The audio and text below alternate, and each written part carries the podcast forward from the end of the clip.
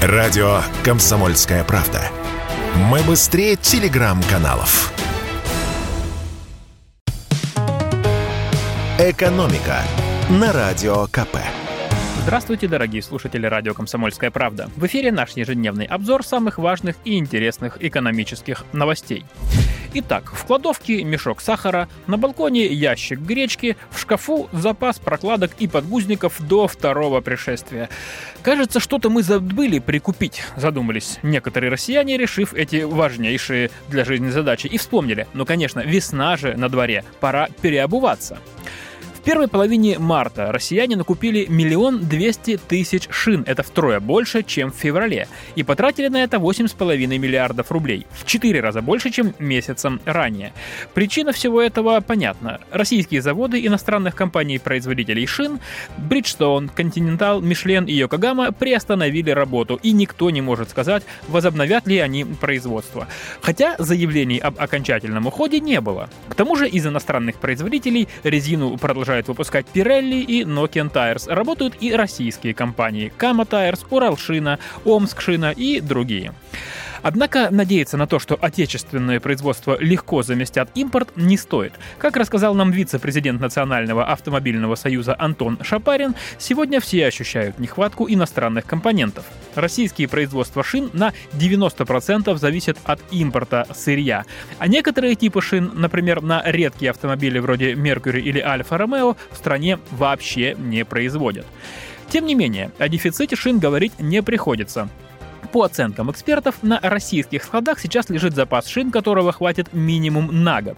Поэтому, сломя голову, бежать и покупать покрышки не стоит. К тому же, как считает наш эксперт, ситуация с завозом шин и комплектующих вполне может нормализоваться. Кроме того, цены на волне ажиотажа сильно подскочили. Самые ходовые шины подорожали на 60%, а для некоторых моделей автомобилей так и на все 150%.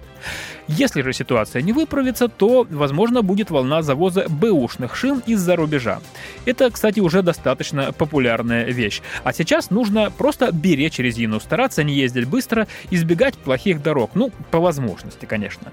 В общем, надо проявлять разумную осторожность, понимая, что шины стали намного дороже.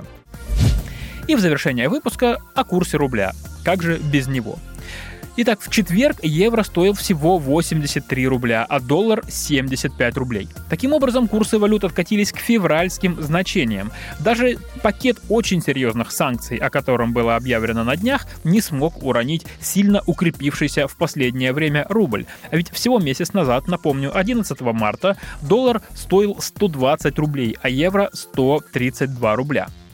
Самая главная причина укрепления рубля – это то, что предложение валюты сейчас на бирже значительно превышает спрос. А это закон рынка. Если нет спроса на товар, ну то есть в данном случае на валюту, то нет и повышения цены. Но почему же так получилось, что валюта в России никому не нужна? Объясняю. Дело в том, что Центробанк искусственно понизил спрос и на бирже практически нет покупателей. И есть несколько причин такого низкого спроса. Во-первых, Центробанк обязал всех экспортеров продавать до 80% валютной выручки, а этой самой выручки сейчас гораздо больше, чем в прошлом году из-за высоких цен на энергоносители. Кроме того, в стране из-за санкций сейчас почти нет импорта, поэтому еще больше валюты остается в России и не уходит на оплату заграничных товаров. Еще один момент. Сейчас в России нельзя поменять рубли на наличные доллары и евро, а вот поменять иностранную валюту на рубли очень даже можно. И еще сейчас на бирже нет зарубежных покупателей валюты. Центробанк запретил их пускать. Отсюда вывод. Этот курс рубля, скажем так, не совсем настоящий. А вот дальше, скорее всего, укрепляться рубль уже не будет, потому что это не очень выгодно нашему правительству. Ведь накопленная на бирже валюта не должна лежать мертвым грузом. Ее надо продать, поменять на рубли.